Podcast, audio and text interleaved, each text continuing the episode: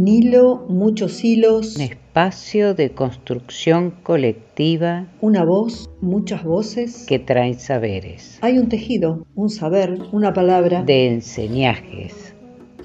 Y queremos que el ovillo empiece a rodar. Somos un podcast independiente que teje, canta, cuenta historias de mujeres por mujeres. Soy Lili Rodríguez. Soy Fabi Cano. Soy Marcela Blanco y juntas, hacemos, las, tejenderas. las tejenderas. Podés escucharnos y seguirnos en Las Tejenderas Podcast por nuestras páginas de Facebook, Instagram, YouTube, Spotify y Google Podcast.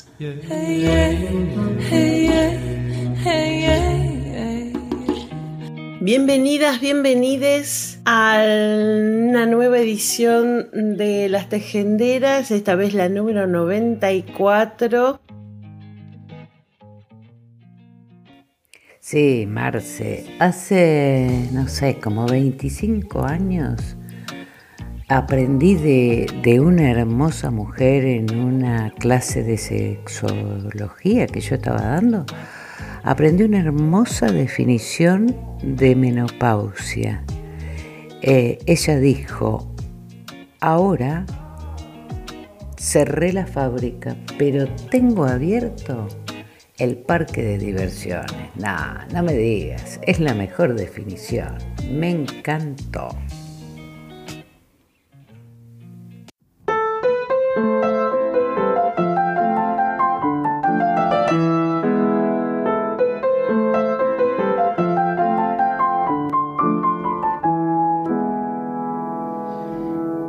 Cuerpo es el que se arruga el cerebro no. Mientras mantengas aceitada la imaginación y la ilusión, hay que empujar al fondo del cajón las cosas que te puedan lastimar.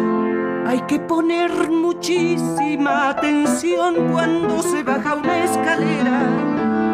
Hay que agitar diario el corazón, estar pendientes del colesterol y del vocabulario, desterrar por siempre,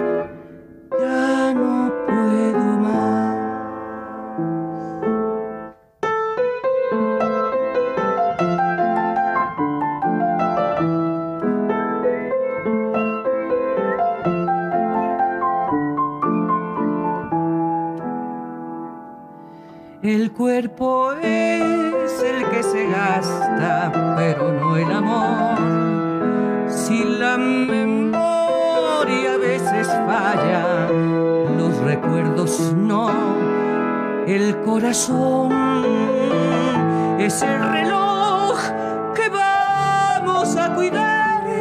Y aquí te va un consejo popular no dejes de tomar en la tercera edad un tequilita diario. Y si te asustas de la soledad, escucha el viento, al cielo, al sol y al mar. Y deja que los astros y la inmensidad te canten al oído.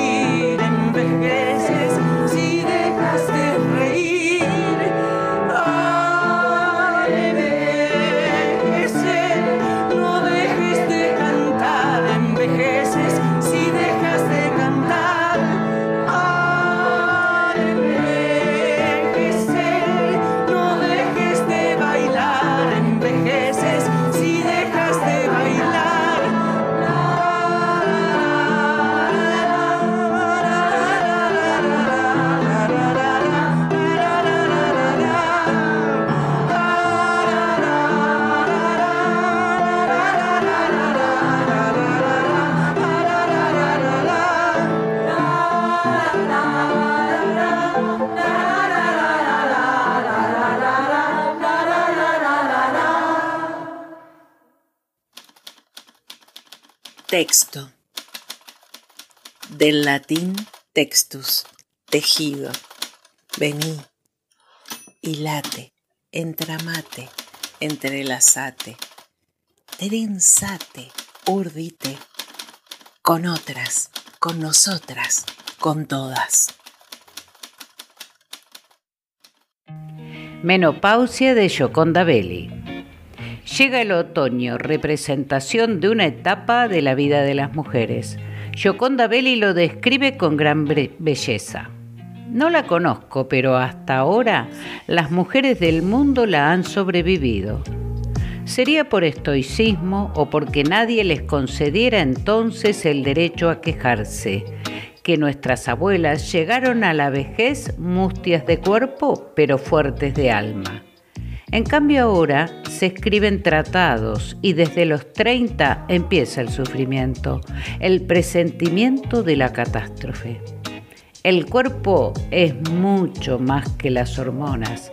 Menopáusica o no, una mujer sigue siendo una mujer, mucho más que una fábrica de humores o de óvulos. Perder la regla no es perder la medida ni las facultades, no es meterse cual caracol en una concha y echarse a morir. Si hay depresión, no será nada nuevo. Cada sangre menstrual ha traído lágrimas y su dosis irracional de rabia. No hay pues ninguna razón para sentirse devaluada. Tira los tampones, las toallas sanitarias, hace una hoguera con ellas en el patio de tu casa. Desnúdate. Baila la danza ritual de la madurez y sobreviví, como sobreviviremos todas.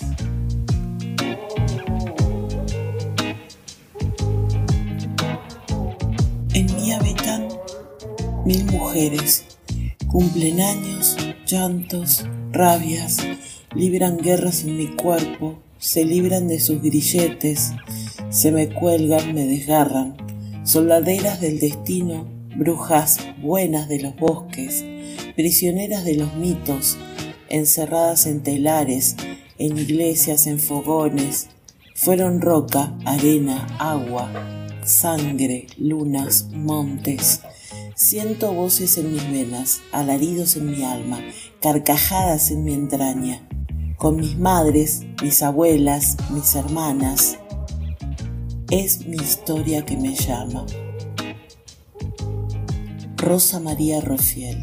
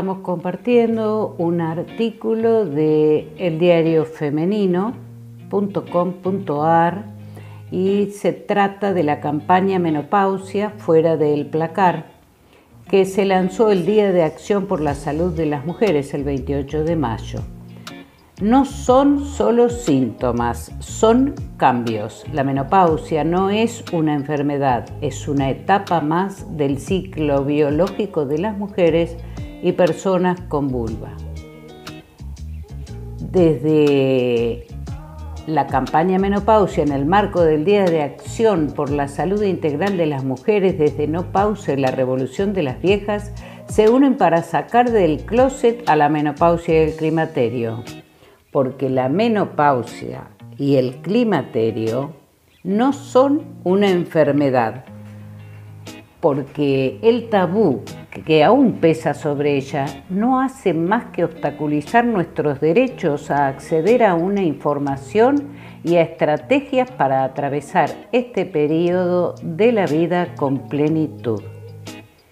No son Solo síntomas son cambios, no es una enfermedad la menopausia, es una etapa más del ciclo biológico de las mujeres y personas con vulva. Por eso invitamos al 28 de mayo a sacar del closet a la menopausia y al climaterio, porque con información todo se vive mejor. 5 millones de personas atraviesan la menopausia en Argentina. Seremos 12% de la población mundial para el 2023. ¿Sabías que la menopausia es la fecha de nuestra última menstruación? En cambio, el climaterio es el periodo que existe antes, durante y después de la menopausia en el cual se producen muchísimos cambios corporales y biológicos que pueden o no impactar en nuestras vidas cotidianas. Todas las personas con vulva la vamos a transitar. Es parte de nuestro ciclo saludable. ¿Cuál es el costo de dejar de menstruar? como la menstruación, el climaterio, menopausia, también tienen un costo para las personas que la atraviesan. Las personas somos diferentes, nuestros climaterios también. Algunas lo viven con plenitud y otras lo atraviesan con dificultades. Pero con información siempre es mejor. Tenés derecho a preguntar, a que te cuenten sobre estos cambios y que te brinden herramientas de cómo transitarlas. La, ginecóloga Jen Gunther, autora de Manifiesto por la Menopausia, explica en una entrevista que las mujeres deben hablar más alto de esa fase de su, de su vida y exigir información fidedigna sobre lo que está pasando en su cuerpo. Simplemente hablar en alto de tu menopausia es un acto feminista. La visión negativa de la menopausia, la concepción de la menopausia como una enfermedad, es una construcción del patriarcado que rige en las sociedades occidentales como la nuestra, en la que los hombres deciden qué encuentran o no aceptable o deseable. Ellos se hacen más exquisitos con la edad y nosotras simplemente viejas, denuncia Gunther. La también autora de La Biblia de la Vagina reivindica vivir una menopausia feminista, que para ella pasa por no sentirse aludida por nada que el patriarcado tenga que decir sobre ti, como que no eres tan guapa o que ya no tienes valor solo porque ellos han impuesto esa métrica para las mujeres. La ginecóloga y obstetra lamenta que las mujeres estén tan poco informadas sobre lo que van a vivir en su propio cuerpo. Merecemos datos fidedignos y menos mitos y leyendas. Durante demasiado tiempo las mujeres han aceptado que lo que medía su valor en la sociedad era lo que pensaban los hombres. hasta el punto de que muchas mujeres heterosexuales han vivido la presión social de que su vida solo tenía sentido con un hombre al lado. Sobre el hecho de que ha habido quienes a lo largo de los años han llamado histéricas, entre comillas, a las mujeres con la menopausia, Gunther opina que nadie debería soportar insultos o menosprecios, porque eso es violencia emocional. Nadie tiene que decidir lo que tú vales, solo tú, apunta Gunther, quien añade lo paradójico de que puedan surgir inseguridades por la presión social en una edad en que la mujer alcanza su plenitud de conocimientos y consigue más metas personales que en toda su vida. Cuando la sociedad patriarcal nos cuenta la historia de la menopausia, nos narra un relato de juventud perdida, fragilidad y pérdida de relevancia. La historia que debéis recordar es la de vuestra valía, capacidad de decisión y voz propia, defiende. Más allá, destaca, todo lo positivo, entre comillas, que la menopausia trae consigo. Para empezar, no tienes que preocuparte por tener la regla, por el periodo premenstrual, porque te venga la regla en vacaciones e ir cargada de tampones, ni tener miedo nunca más, nunca más a quedar embarazada. Además, sobre los dolores de cabeza, no es que tu cerebro se oxide por falta de estrógenos, es que se contrae porque unas partes del cerebro están creciendo Muchas mujeres hablan sobre la claridad mental que sienten cuando culmina su proceso de menopausia. Tu cerebro mejora su funcionamiento. Preguntada sobre si cree que habría más investigación médica y recursos farmacéuticos si la menopausia ocurriera en los hombres, Gunther lo ve obvio. Durante mucho tiempo la medicina y la investigación ha sido cosa de hombres y por eso se ha estudiado menos la afectación sobre la mujer de medicamentos y otros recursos para la salud. Las mujeres quieren más información sobre la menopausia y ese conocimiento puede reducir el sufrimiento.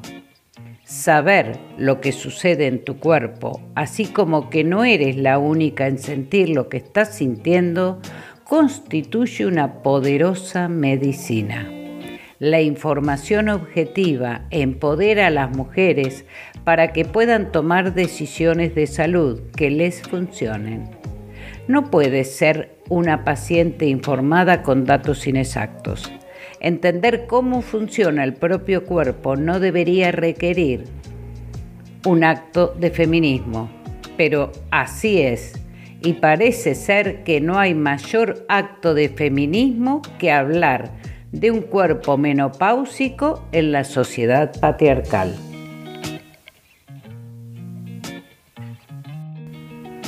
Dice Ana Freixas, es momento de seguir reivindicando los cuerpos de las mujeres, más aún de las mujeres adultas, para poder hablar con naturalidad sobre su sexualidad, deseos, anhelos, como también de sus miedos y de sus inquietudes. Devolverles la libertad de poner en palabras sus sentires y no continuar perpetuando este silenciamiento que nada bueno genera. Son muchas las aristas que interactúan sobre esta compleja problemática que lleva años de nociones arraigadas que son difíciles de superar, como mitos sobre la vejez, la sexualidad o la menopausia, ideales de belleza y juventud, estereotipos de femineidad, diferencias de género, entre otros.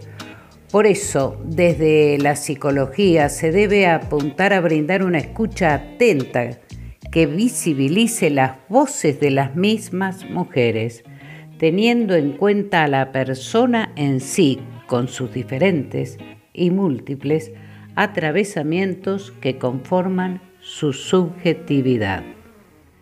Las diversas disciplinas deben permitirse el espacio para poder ser críticos y repensar los conocimientos que en nombre del saber brindan a la sociedad.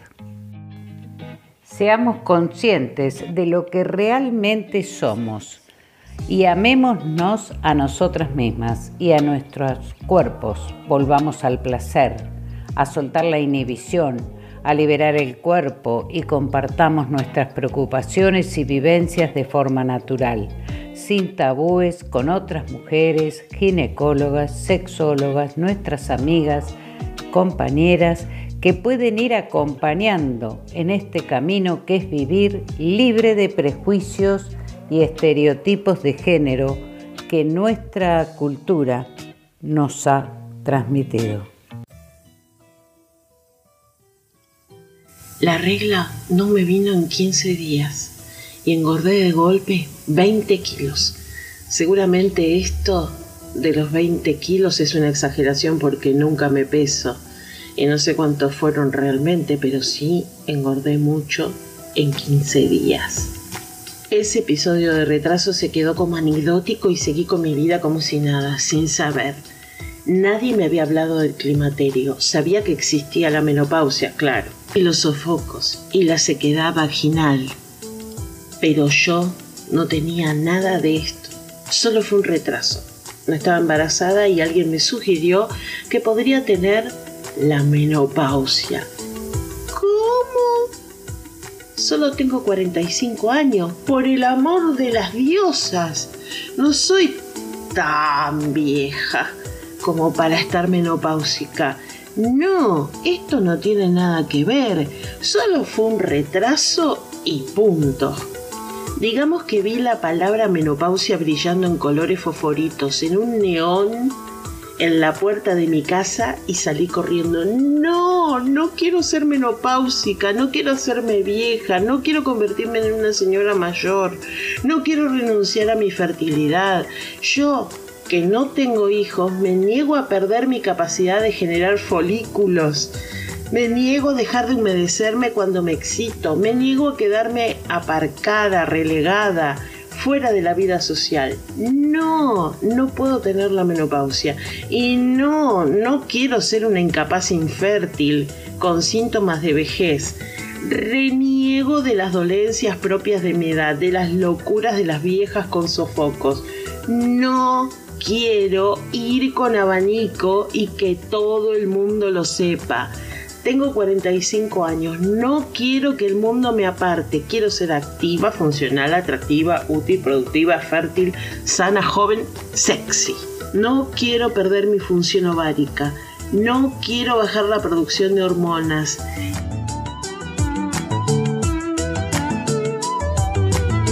En mi locura premenstrual de 15 días miré mucho Google y busqué ¿Puedo estar embarazada? ¿A qué edad se tiene la menopausia? Síntomas de la menopausia. ¿Tengo la menopausia? ¿Soy vieja ya? La imagen que Google me devolvió era tan patética como yo misma encerrada en casa buscando información fiable en Internet. Las palabras más repetidas. Sofocos, dolores articulares, dolores musculares, disminución de la capacidad de la vejiga, piel frágil, aumento del colesterol malo, por supuesto.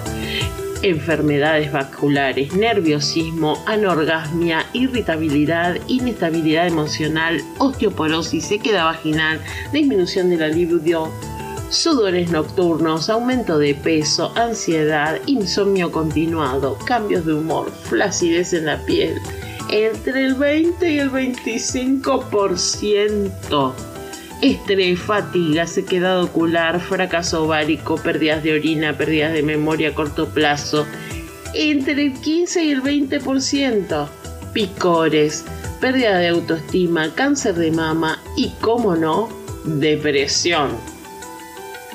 Después de todo eso, solo queda una cosa, la muerte. Y yo no quiero morir, no quiero morir, todavía no. A ese retraso de 15 días le siguieron otros ciclos locos. Cada vez que tenía un retraso me volvía tonta. Repasaba mentalmente las listas de desgracias que me iban a ocurrir, rezaba para estar embarazada, tener la criatura y darla en adopción. No quiero ser madre. A esto se añadían unos cuantos kilos de más y un dolor de tetas tan intenso que no me dejaba pensar. Así es como es la muerte, ¿no? Esto es hacerse mayor. Recordemos que yo no estaba preparada para morir ni a los 45 años ni a los 46. Uno de esos meses locos en que la regla no me venía, decidí ir a mi médica de cabecera y cuando escuchó todos los síntomas que me estaban llevando a la muerte más lenta que nunca había imaginado, me miró como las vacas al tren y me dijo, es normal. Y se quedó tan ancha. Es normal, me dijo será todo lo normal que quieras, pero yo necesito que me hagas análisis de todo, de cáncer, de VIH, de colesterol, de angina, yo qué sé. Quiero una enfermedad de las buenas, de las enfermedades que tiene la gente joven y lo sana. Carajo, no quiero morir de vieja. Texto de May Serrano, de su libro Climaterio. Las histéricas somos lo máximo. Las histéricas somos lo máximo. Extraviadas, boyeristas, seductoras, compulsivas, finas divas arrojadas al diván de Freud y de Lacan. Ay, Segismundo, cuánta vanidad, infantiloide y malsano, el orgasmo clitoriano. Ay, Segismundo, cuánta vaginalidad el orgasmo clitoriano se te escapa de la mano. Ay, Segismundo de tan macho ya no encaja. No me digas que el placer es pura paja. Por lo demás correspondo a tus teorías, estoy llena de manías, sueños, fobias y obsesiones. Solo tu envidia del pene y el diván de tus eunucos administra mis pulsiones compulsivas. Como me duele este mundo, Segismundo, la parálisis, la envidia, la neurosis nos gobierna. Como me duelen los pobres, como joden la miseria, ahora sí que lo de menos es la histeria. Las histéricas son lo máximo. Histéricas son lo máximo solidarias, fabulosas, planetarias, amorosas, superegos moderados, unilingüos para todas a placer. Ay, Segismundo, cuánta vanidad, infantiloide y malsano, el orgasmo clitoriano. Ay, Segismundo, cuánta vaginalidad, el orgasmo clitoriano se te escapa de la mano. Ay, Segismundo tan macho, ya no sé si poner punto final o ponerle el punto G.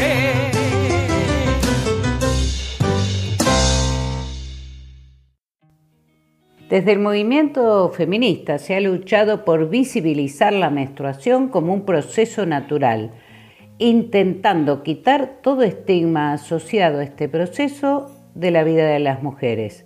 Pero desde el movimiento feminista se ha dejado de lado todo lo alusivo a la menopausia.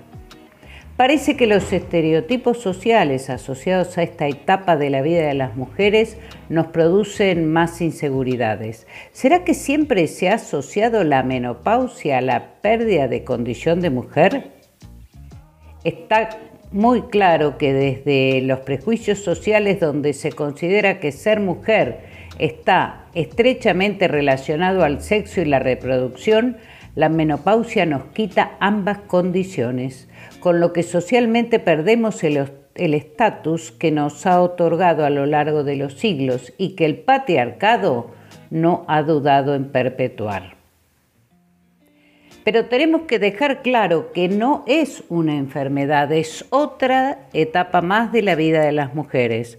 Considerarlo una enfermedad solo es beneficioso para las farmacéuticas, que con sus terapias de reemplazo hormonal quieren, una vez más, denigrar y menospreciar una etapa natural de la vida de las mujeres. En este caso, la sororidad es fundamental. Hablar entre iguales, comentar y poner en común los distintos síntomas físicos, los estados emocionales que pasamos, identificar lo que nos pasa, no es algo anómalo, que en mayor o menor medida todas pasamos por ello. Reconocer e identificar este proceso nos hace más fácil el tránsito a una nueva etapa y nos hace más libre. Como dice Ana Freixas, hay un mutismo sospechoso acerca de las posibles bondades de la transición menopáusica, quizás temiendo que pueda producirse un entusiasmo colectivo y contagioso por parte de las mujeres afortunadamente sin regla, una rebelión de mujeres mayores, sabias y libres. Pero si nada de esto funciona, a no desesperar, no lloremos, porque el clítoris no envejece. Las mujeres son afortunadas. Ellas obtuvieron el único órgano en el cuerpo humano dedicado exclusivamente al placer, el clítoris. La pequeña parte que podemos ver es solo el glande del clítoris. Como un iceberg, la parte más grande está escondida dentro del cuerpo dos raíces de 10 centímetros se extienden en cada lado. Es por medio de esta parte interna que las mujeres obtienen un orgasmo vaginal. El clítoris es como un pene pequeño, se llena de sangre y crece cuando se excita, pero tiene más cosquilleo que el pene. El clítoris ha sido descubierto repetidas veces y redescubierto por diferentes hombres la existencia del clítoris ha sido bien conocida desde la antigua Grecia, pero no fue sino hasta 1559 que el cirujano italiano Realdo Colombo lo identificó oficialmente. Dos años después, otro hombre proclamaba haber sido él quien lo descubrió.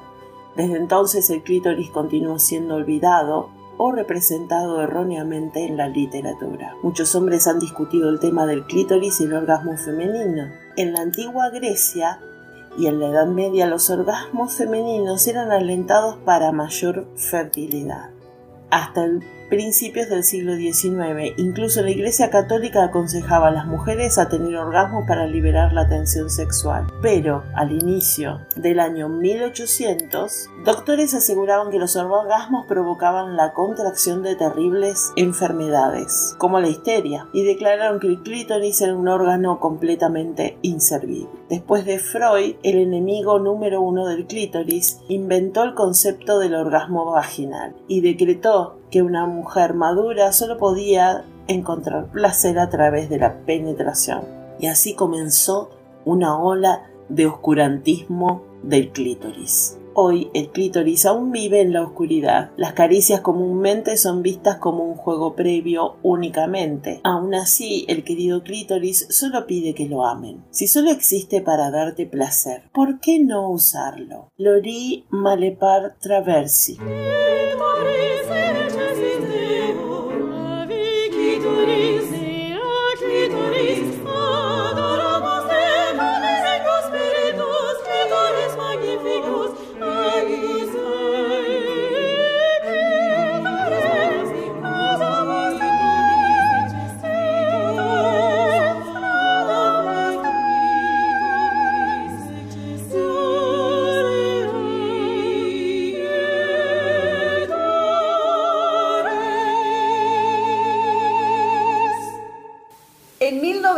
1998, hace apenas 16 años, se hizo por primera vez la descripción completa de la anatomía del clítoris.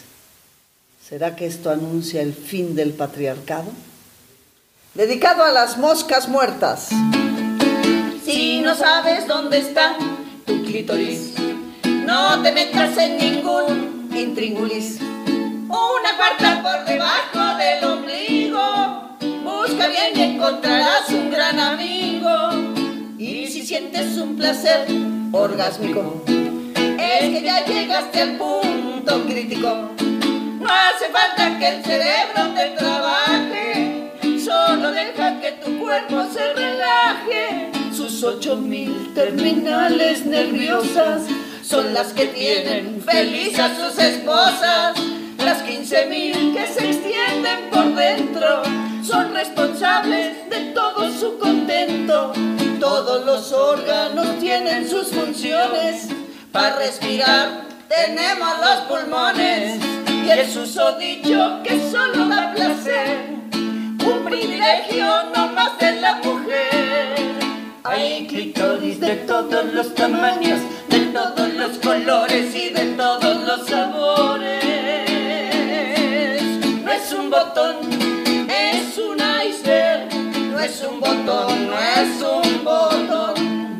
No es un botón, es un iceberg. Y es un portento que tiene la mujer.